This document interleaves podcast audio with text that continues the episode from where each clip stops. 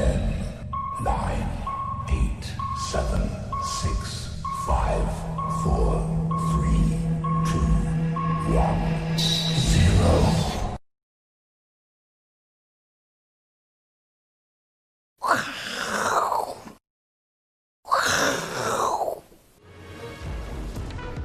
欢迎收看《金钱报》，带你了解金钱背后的故事。我是代理主持人廖路明。那为什么说是代理呢？哈，对，最近观众朋友呢一直在纳闷一件事情：我们的这个主持人大 K 到底跑去哪里了？对不对？居然有人在 T 台也看到他的身影，可是呢，为什么都没有出现在《我是金钱豹》这个这个录影的这个节目了？哈，所以我想呢，今天呢就跟大家来解释一下哈。那整个一个重点就是什么呢？就是大 K 生病生病了。他生了什么病呢？非常的严重哦，所以呢，这个叫做什么病呢？就是带状疱疹哈，这个台语叫做皮蛇了哈，这个就是皮蛇了哈。那有些什么民间的偏方啊，叫什么斩皮蛇啊，对不对？你如果经过什么路边，它有那个广告就斩那皮蛇了哈，代表什么？它其实是呃这个有一些民俗疗法了哈，但是呢也是要去医院呢给呃医生详细检验之后才知道怎么去医治的哈。所以我想在这种情况之下呢，我说这个带状疱疹哈，其实呢这个来源是来自哪里呢？就是说。有时候这压力太大了，尤其经过五十岁，我不晓得大概经，哎，大概应该五十岁了吧，哈，还没有，还没有哈，但是压力太大了哈，因为两边跑两边录影哈，所以压力有点大了哈，那就是好发于秋冬的这个季节哈，所以各位观众朋友了哈，各位呃投资朋友呢，如果说呃这个习惯熬夜的话，哦，这个也要特别去注意哈，这样的一个可能哈，所以我想要睡睡好睡饱哈，吃好吃饱哈，就这样的一个一个逻辑，就能降低他的这个得病的这样的一个机会。好，那这个是这。这一周的这个未教时间哈，跟大家介绍这个带状疱疹，也介绍大 K 呢。我想，呃，我们大家祝福他哈，可能后续呃，希望他早点康复了哈。好，那进入今天的这个重点哈。今天我想今天这个行情呢，大家都这个是不是又很震震惊呢？上礼拜我来节目的时候呢，是不是跟大家讲这个是一个连续性形态哦，对不对？哦，这个烤鸭了哈，对不对？就说烤鸭这个空方呢已经被烤成呃挂在上面了哈。那今天又往上了一个连续性的一个跳空往上哈。当然重点是台积电哈。那台积电呢？哦，这个这两天消息又很多，要加薪百分之二十，大家又很高兴的，对不对？哦，这个呃这个整个业绩大好的一个情况之下，呃这个台积电呢又再创了近期的这个新高了哈。那当然消息面有说这个 ASEP 的部分。台湾是不是被排除在外？是不是以后就就有什么呃对台湾什么不利影响？可是呢，我想台积电呢是护国神山了哈。那这种情况之下呢，我想不管是什么样的一个晶片啊，什么样的一些半导体的这些呃上游的这些晶片呢，其其实都还是要跟台积电下单的。所以我想呢，就是这个有点呢，就是高处不胜寒了哈，就独独孤求败的这种感觉了哈。今天大盘涨三百点，台积电呢？贡献呢就接近了两百两百多点哈，所以台积电呢确实呢，呃是台股里面呢呃非常重要的一个重点指标。上礼拜我们说了，对 不对？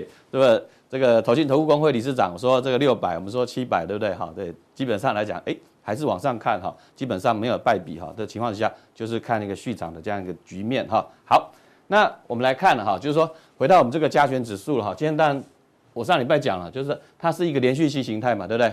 沿着五日线往上，那你何必要去看空呢？啊，我想很多朋友都，呃，操作上有一个逻辑叫做什么去我执啊哈？什么叫去我执呢？就是去掉你本身这种执着的这种呃一个想法，对不对？你还没看到败相之前，你就一直想着说，每天想说啊，这个高点已经到了，我要想去猜高点去放空哦。所以呢，基本上呢，这个操作心态就不太对了哈。那当然有些人这个沿着这个五日线来讲的话，这十几天来讲的话。哦，这个大赚的呃八百点、九百点，甚至千点之上啊，都有也有的哈。所以我想形态上来讲，它还是一个向上趋势形态，对不对？那很多人就看说，哎，这个 K D 钝化，对不对？哦，这对你们最会了嘛，对不对？你就看 K D，那你想搞嘛，对不对？看 K D，就看到 K D 高档，你就从这边开始就放空，对不对？上礼拜一跳高，哎，K D 已经高高档，你就去放空啊。所以这个操作逻辑就不太对哈。所以我想整个加权指数既然是没有一个败笔，我我说过了，给大家一个基本观念了，就是。右上角，哦，右上角，注意哦，右上角就是多方趋势啊，跟趋势做朋友哈。如果说还在右上角的话，基本上呢，你就不要太太，呃，台语讲了哈，就是给搞了哈，不要太给搞这样子哈。好，那指数上来看的话，我们就来看这个台股是不是孤军深入呢？还是旁边呢有所这个呃所谓援军呢，或者是友军呢来帮忙？当然呢，台股还是有友军的哈，那才会呢往上的一个一个冲刺形态。我看日经指数了哈。其实也涨了大半个月了，对不对？十一月初开始涨，对不对？哦，也涨了很多了吧？哈，对，也是一个往上续攻的这个局面哈的一个一个态势了哈。那那美股的部分，哎，可能是一个震荡格局。那我想说了，它还是持强，因为其实今年呃去年到今年来讲，美股是最强的一个一个局面。不过呢，它基本上来讲的话，也是并没有说出现一个败笔哈，大家要特别去注意了哈，这样的一个情况。好，另外部分呢，我们就来看这个恐慌指数了哈。这个选前大家恐慌，我说哎，有那么严重吗？对不对？大概还演了一段给大家看嘛，对不对？哈，演的阿扁什么有那么严重吗？对吧？其实就不严重嘛，哈。其实恐慌指数一拉上去呢，反上又下来了，哈。就是这个代表什么呢？就是说，呃，随着说这个呃，不管是川普当选啊，或者是拜登当选，anyway，呃，现在看起来当然是拜登当选机会比较多了，哈。看起来呃，美国呢还是呃还是在属于说相对理性的一个一个一个一个心态之下，所以这个恐慌指数呢还是往下走，哈。这个是要特别去注意的，哈。另外一部分呢，呃，我说了，台湾呢，那它台湾谈到底恐恐不恐慌？基本上也是没有嘛，对不对？资金啊、台积电啊等等这些半导体的族群，你看让这个恐慌指数又往下，台币还是强势升值了哈。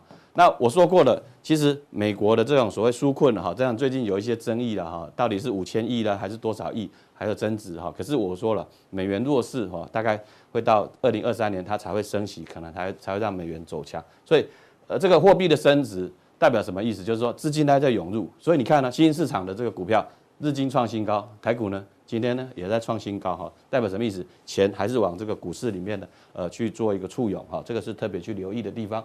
另外呢，当然还是重中之重哈，重中之重哈，我们还是相信什么大数据的分析哈。那大数据的分析呢？诶，上礼拜五我一看到这个往下走哈，这个代表什么呢？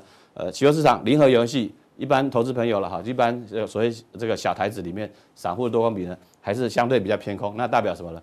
呃，这个礼拜五电子盘才涨了五六十点嘛，就今天涨了三百点，代表什么呢？这个就是一个多方的冲力了哈。所以我想，在整个一个呃操作里面，或者大盘的看法里面，我其实我说趋势看法其实没有很难嘛，对不对？你有没有觉得很难吗？没有嘛，我大概五分钟、十分钟就跟你讲完这个整个逻辑。可是呢，重点是什么？去我值。那至于说选股的部分呢，我们待会。在这个呃加强地呢，跟大家预告哈，那这个在整个一个呃行情在冲上往上冲的过程当中，是不是还有一些个股呢，才刚刚要起涨呢？那我们就来在加强地部分呢，跟大家做一个解析。接下来还有下面一位来，来各位投资者大家好，今天最大的新闻就是 RCEP 通过了哈，那这次我们知道全世界都有一个区块，本来是大家都参加 WTO 嘛。那欧洲有欧盟区，那美洲有分南美洲跟北北美洲，北美洲就是北美北美贸易协定，那就是加拿大、美国跟墨西哥。南美洲有叫南锥市场，就南南美洲。那亚洲以前就有东协，就东南亚这个地方。那现在怎么样？东南亚跟东北亚合在一起，十加五就有十五个国家。这个地区加起来的话，它的人口 GDP 是全世界最大的。这目前来讲，欧美、欧美亚三个区块来讲，亚洲目前来讲是这个区块是最大的，叫自贸区。那这十五个国家里面，很可惜啊，台湾没有纳进去哈。那没有纳进去的话，那当然相对做生意的的成本就有有一些负担，因为你在这个区里面的国家。互相买卖这不用课税的，但是你这个区块以外的人买卖的话就要扣课税，那觉得比较就有些有些负面因素。但是股市里面一定有正反两面嘛。那我们原来我们的设厂大部分叫中概股都是大陆设厂，所以中国就其中之一嘛。那在接下来，我们不是南李登辉总统跟马跟民进党那个蔡英文总统不是都有南进政策、南向政策吗？那南向政策，如果我们有有到了这些国家去，哈，像比如泰国有泰金宝嘛，有股票叫泰金宝啊，你看这些国家有纳进有进去投资的，哎，那是可能也是东南亚受惠概念股。所以同样的是，我们台湾没有纳进去，但是很多的台商。哦，已经在美、中国，也在东南亚，所以这些也可以是一个社会概念股啊，所以这也可以未来做一个参考。那这今天最大的一个新闻，那我们要跟各位讲一下全球股市现在的现况是怎么样。在上个礼拜十一月九号是最大最大的消息，原来是在美国股市都出现 M 头的雏形啊，道琼啊、纳斯达克啊、标准五标普五百都是一个 M 的雏形，然后德国呢出现头肩顶的形态。都跌破颈线，但是呢，就在这个最重要关头的时候呢，哎，突然来个利多消息啊，辉瑞跟 Biotech 一个美国的，一个德国的两大药厂，然后发布什么呢？发布他们推推出了疫情的解药，这个解药呢，成功率高达九成啊！所以你就知道这个利效利空消息一利多消息一出来，美国三大指数全部跳空高开，高开在什么地方？都来到历史最高点。那德国本来是做头肩底，也是一样，每天涨 V 型反转，而且创破底穿头了。那我们看没看过德国股市、欧洲股市那么厉害的涨八 percent 啊一天啊？以前我们看美国涨涨跌十 percent，没有看过欧洲涨八个 percent 的，就是因为这个利多消息造成欧洲股市涨到现在。所以全球股市都是这两只多头总司令带动了亚洲，带动了欧洲，带动了美国上涨。刚才啊。刚才有人有有刚才有报告过，我看德国这个日台湾股市创新高了，日本创新高了，其实都在十一月九号这边就分出分水岭了，谁创新高了，谁过了十一月九号的高点，谁就是创新高，走另外一波多头了。谁还没过高，十一月九号那天是不是就就什么呢？仙人指是不是插旗告诉你，哎，这个地方就是标杆，就是高点了。所以我们看到这两只股票，飞瑞很特别哦。它的股价在历史相对高，不是最高点，历史相对高。然后它发布这个利多消息呢，股价是开高，开到最高点，收在相对最低点，然后连四黑。那上礼拜五开始反弹。那这个地方很很奇妙，它在这个地方发布消息的时候呢，股市放利多，应该是往上带动多头走你往上冲啊。那怎么开高走低连连四黑呢？原来他们的 CEO 啊大卖股票啊，他们说呢，他们在去在八月份就通过这个这个议案了。所以这个是他们顺这个势，哪有那么好的事？发布这个大好消息，大股东全部卖在这个最高点的位置。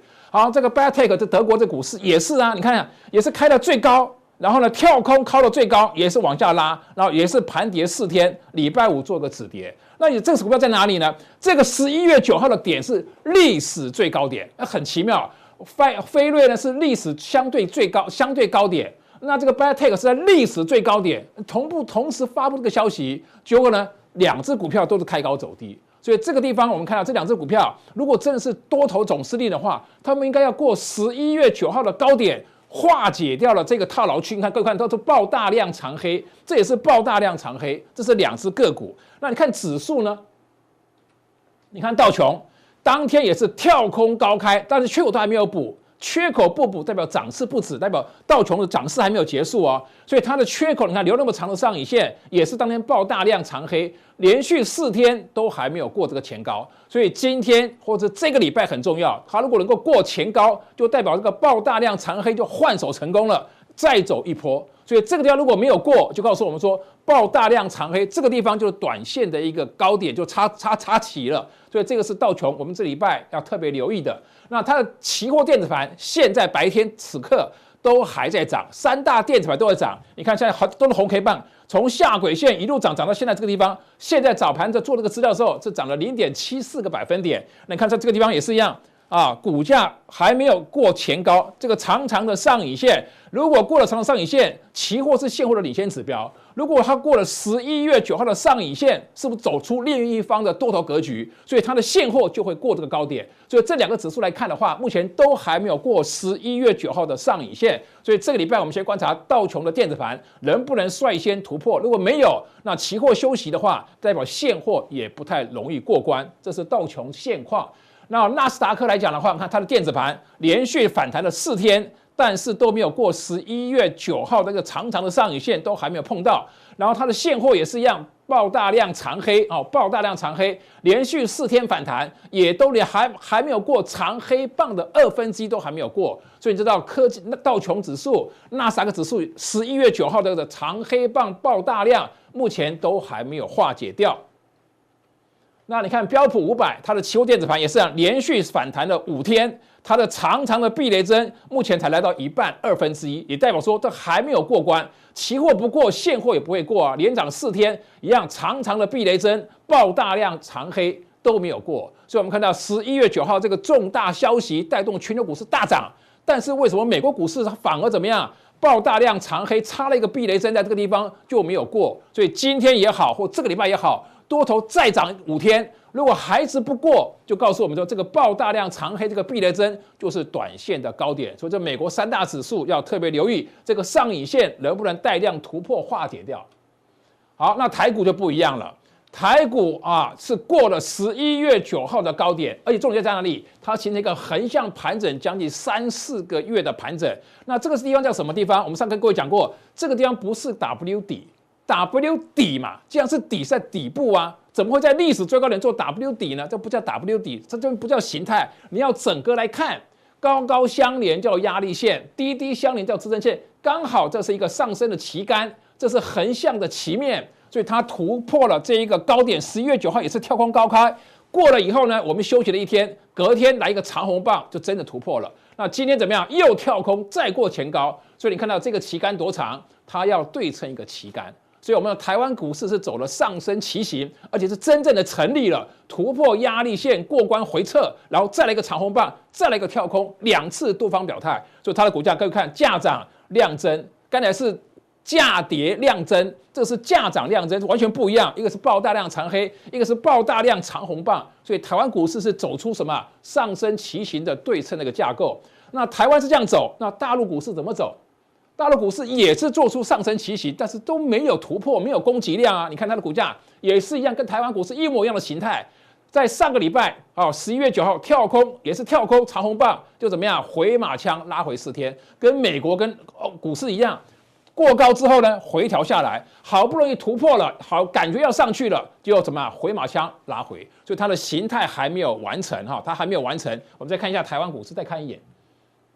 台湾股市过压力线之后回撤，没有破支压互换，变成了支撑线，跳空缺口没有回补，这股价一路涨。所以这边一个跳空，这边又个跳空，多方非常的强势的表态，所以一定要站上这条压力线，那才是一个上升旗形。所以上证指沪深三百有没有过？没有过，昙花一现。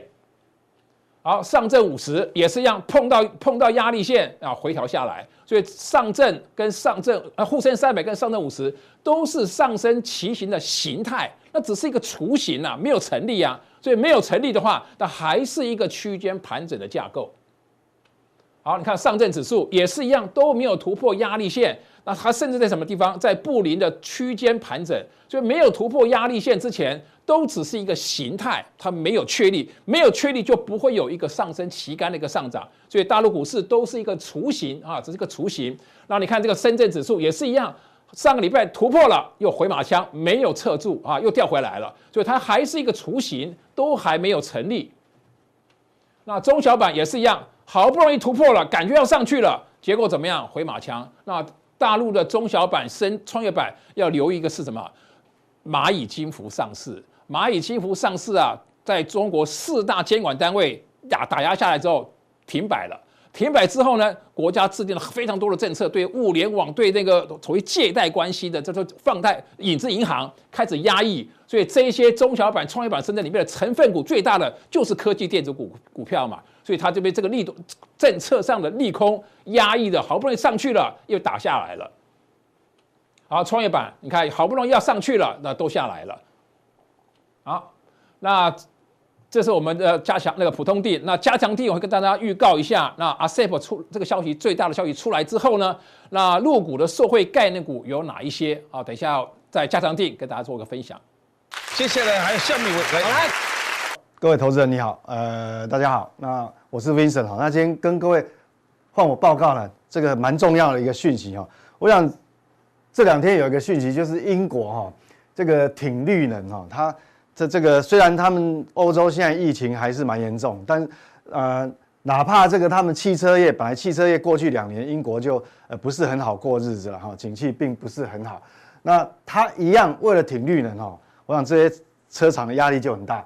那英国现在提早了，哦，原本是还更长的时间，那现在呃把它提早到这个二零三零年啊，准备要禁售燃油车，好，所以代表什么？代表说，在这个状况之下，等于说现在全世界哈，不管你是中美间有一些对峙，或或者是说欧洲跟美国也有一些关税的争议呢，但是唯一一点，大概目前全球的共识大概就是大家都挺绿能，好，尤其是美国现在拜登。啊，要呃准备准备要接任下一任的总统。那我们可以看到，从二零三零年英国开始禁售这个汽车呃汽油车与柴油车。好，那这样子，因为原本原本它大概是二零三五年，但是它把它提早了哈。所以这样来看的话，全世界对绿能的这个推动的共识已经形成了。好，那今天这这个就是我要跟各位报告的重点。好，那。干净的能源啊，现在已经成为全球的共识。那我们知道哈，另外在亚洲呢，我们知道中国刚刚推哦，刚刚这开完会议哈，这个要准备要推这个所谓的“十四五”哦，第十四个五年计划叫“十四五”计划。那其中呢，也是跟这个绿能有关系，这是唯一哈，全世界都都没有，都是一个共识，同一个方向哈。那它的重点都在哪边呢？它里面有绿色发展、节能环保、能源安全，这个是中国“十四五”规划里面的重点之一。好，那但其中有很多，比如说新能源车、化工新材料，还有这个太阳能发电，还有风电，哈，这个都是会受益的产业。然后我想新能源车。在过去连续三个礼拜，我们已经跟各位报告了蛮多的哈，包括大陆的一些呃这个有机会的一些供应链啊，还有台湾的。那今天我们继续啊来讲这一块，这一块什么叫风电啊？今天呃这个新能源我们之前讲过了，那我们今天这礼拜啊今天来讲风电这个行业。好，那各位看到画面上呢，这个是“十四五”计划期间哈，目前的规划啊，它的规划就。风机的部分，风力发电预估新新增哈新增的增量哈装置量会可以达到三十六个 G 哈，三十六个 G，三十六 Giga 其实是蛮大的哦。我跟各位报告一下啊，我们台湾我们台湾官方啊在台湾政府规划二零就从现在开始到二零二五，我们的这个离岸风电啊才有五个 G 不到，好才有五个 G 不到。但是“十四五”计划，全大陆它大概这个有三十六啊，等于是我们的七倍。那主要它必须赶进度，为什么？因为中国已经先前已经提出来，到二零六零年它必须达到碳中和的目标。碳中和其实不容易啦，为什么？因为我们知道大陆是世界的工厂，那大陆的这个工业生产总值呢？大陆的工业生产总值大概是。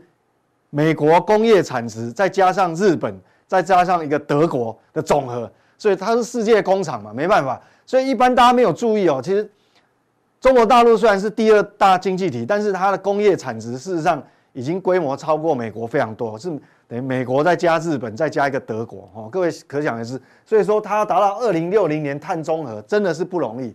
那我们看哈，它在十四五计十四五计划预计要新增这个。风机有三十六个 G，大概呢是过去啊前一个这个呃“十三五”计划的这个新增容量在提升了百分之四十四哈。那主要的这个成成长因素因素呢，除了政策推动以外，那另外还有两大因素。第一个就是发电成本它持续降低。好，我们讲所有这些呃风机的设备啦、制造啊，还有效率啊，它一直。好，让这个发电的成本持续降低，所以说有一部分，甚至于其中有一部分陆基的风风电哦，它发电成本已经等于是跟部分地区的电价已经是平价了，所以说已经渐渐的脱离所谓的政府一定要补贴的这种范畴哈。所以为什么“十四五”计划对这个风力发电来讲，它会越来越容易推动哈？就补贴越来越少嘛。为什么？因为它成本一直降低。那还有很重要一点，第二个就是说，输配电网络的建设越来越完善。好，过去来讲很多，呃，我们讲说它的瓶颈，很多风电的瓶颈，包括太阳能的瓶颈，那主要是输配电没办法配合。变成说有很多弃风电，就是那个风机已经装好了，但是它发的电没办法送运送到输送到这个需要的地区。好，那这个就很麻烦。那现在这个问题大部分越都解决了哈。那我们可以看到画面上哈。现在来讲，画面上看到这是从二零零九年一路哈到这个二零二五年的预估。那这个红色的柱状体呢是陆基发发电，哈，就是在陆上的这个风力发电。那黑色的短短的这个柱状体呢，黑色的部分是离岸，也就是海上的哈离岸风电。那小细的这个曲线呢，就是新增的装置量，好，新增的装置量。所以我们很明显从这个二零二零年开始，我们也看到哈。刚开始的话，这个所谓的陆基的呃风机预估装比较多，但是我们可以看到，其实哈，在离岸就就离岸的风这个海上海风发电哦，它也是会成长速度非常快。从这个呃今年来讲，大概是三点五，好，那新这都是属于新增的部分。那明年新增的话是五点五个 G，好，那过来的话是三四五六，等于说它一年的等于大陆的这一年新增的装置量大概我们台湾五年，好，所以它装置量非常大哈。那我们再接下去看哈，那输配电我们讲说分除了这个风机以外，风力发电很重要，输配电非常重要哈，它也电网这个所谓的输配电的电网逐步完成，截至这个今年年底哈，我想还这个所谓离岸风电哈，它。并网大概有大陆的部分大概有八点八个 Giga 哈，八点八 G，那剩余的部分，因为这个所谓的核准项目还有一个存量哦，二十二点 G，这个在未来五年哦，它要把它完成，好，所以累计呢，大概中国啊，大概它的累未来五年累计这个所谓的离岸风电大概会有二十三点五个 G，好，那平均每一年大概新增四点几个。四点七个 G，这样的话占全球大概就三十五个百分点。那主要因为我我刚刚讲说，主要是这个得益于这个输配电的这个开始哈，网络越越建越多哈，非常发达，所以它过去我们遇到的瓶颈哈，我想中国遇到瓶颈都一个一个都拿掉了哈。好，那我们可以看到过去来讲输配电还不好的时候，你风机盖出来，结果都等于说是浪费掉它。气风哈，这个气风率都很高，比如说有有有十七个百分点、十五个百分点、十七个百分点。但是因为现在这个所谓的特高压的输配电网哈建成之后，未来这几年，从二零二零年开始，大概预估好预估它的这个气风率都会小于四，所以我们知道这个产业哈大概就是未来的一个趋势产业哈。那这个全球的这个是。画面这个是全球离岸风电新增的装机预测，这个是全球。那我们看到，我们刚前面讲的是中国的“十四五”计划。那我们全球来看呢，我们一开头讲说，现在哈，不管这个国际贸易当当中哦有多少的这个壁垒，但是唯一的共识，大家同一个方向就是什么？绿能，哦，绿色能源。所以我可以看到画面上，红色的是中国，黑色的部分是欧洲。好，那还有这个是比较暗色的，这个是美国哈。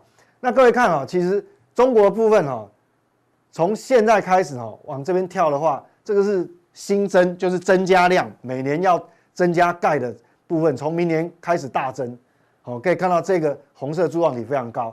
好，那这二零二二，这二零二三一路上来，那这一部分是北美。大概我想，美国大概也会急起直追。那事实上，欧洲也不遑多让哈。这个黑色区块，在欧洲部分也是成长非常大，所以这是全球的概况。这告诉我们说，这个产业它不会是只有台湾，也不会是只有大陆，它是一个全球性的一个趋势产业，就非常明确。所以在我们投资领域，今天为什么要讲这？就这在我们未来一段时间，而且这个一段时间不是三个月，不是六个月，也不是一年，不是两年，可能是五年到十年。是一个非常长的一个趋势哈，那跟各位报告，那中国目前的这个整机哈，这是它的供应链，它完这个风机整机的这个供应链上面呢，它所有的市占哈，这个份额哈，market share，那可以看到这个金风科技占有比重很高，有没有？二十七个百分点，那这还有什么？远景能源，还有明阳智能啊，这个韵达风电哈，所以用这样分布的话，其实我们看到其实。中国大陆哈，实际上比这个整个供应链比台湾更为绵密哈，更为完整哈，有相当多，大部分他们都几乎都可以全部自己来制造，好，所以从从这个，所以未来一段时间，我想这些都可以把它列为投资人你的一个追踪名单。如果说呃你有你有所谓的这个投资海外的一些股市的话哈，这都可以留意。好，这个是属于陆上陆上风电，陆上风。风电哈，那离岸风电呢？那离岸风电的整机的吊装份额呢？那就更少数，因为这个难度比较高哦。离岸风电的这个这个门槛难度比较高。那这是寡占哈，有几个像金锋科技啊、上海电气啊、哦中国海装啊，大概是这个东西。所以我想这些它能够 share 的份额呢，代表说未来一段时间可能它的这个产业能见度就会比较高哈。那我们讲到这个地方，我们。如果把它整个跟这个有关系的，从风机由从主机，还有塔这个所谓的这个风机的塔，哈，还有这个叶片，好结机构件，还有齿轮箱，大概有这么多公司，好，这个都是挂牌公司，好，那它的这个，比如说这边是二零二零年的上半年，好，它的占比，好，都在这边，这个也提供给各位做个参考。比方，比如我们常常大家比较耳熟能详听过金锋科技哈，它这个今年上半上半年的海外收入，它不只是在大陆本土，好，这个风机它有营运哦。它甚至还出口到国外，哈，出口到欧美，所以这个部分也可以留意。所以全世界一个趋势，对它都相当有利。那这是去年的二零一九，所以我们看这个部分，可能对各位未来在追踪这些呃这个产业链非常有帮助。好，还有其他部分，比如说主轴、轴承，还有这个电线电缆的部分，还有这个逆变器，好，营运商，好，这边都有，好，这边有非常多的公司。那今天主要我从里面过滤完呢。我们看看过，帮各位挑了三档股票。那三档股，这三档股票有共同一个特性，就是说以目前的价位哈，目前看到这个是今天早上的盘中的一个价位。好，那这三档股票是东方电缆、中材科技、金锋科技。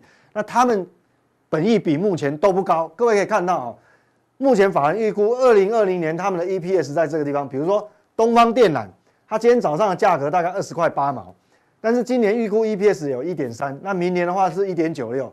那如果按照明年的 EPS 来算的话，本益比真的不高哦，好，不到十一倍。好，那中材科技呢，这部分一样，好，今天的这个早上的价格呢，大概在十九点二六。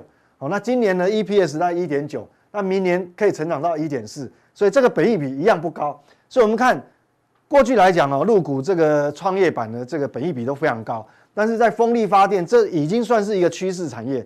但是他们最近哈，以目前的这个这个产业这个股价除上这个呃股价除上这个 EPS 概况，它本益比都还不高。像这个金锋科技哈，金锋科技预期明年 EPS 大概接近一块钱。